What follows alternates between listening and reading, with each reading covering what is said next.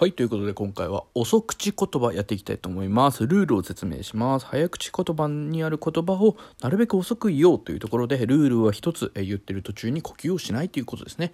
早口言葉は一言で、まあ一呼吸でね、言いますので、遅口言葉もなるべく一呼吸で遅く言いましょうということです。えー、今回のお題はこちら。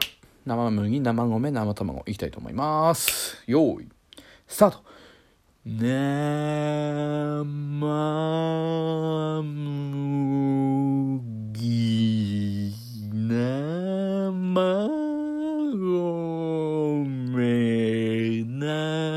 生卵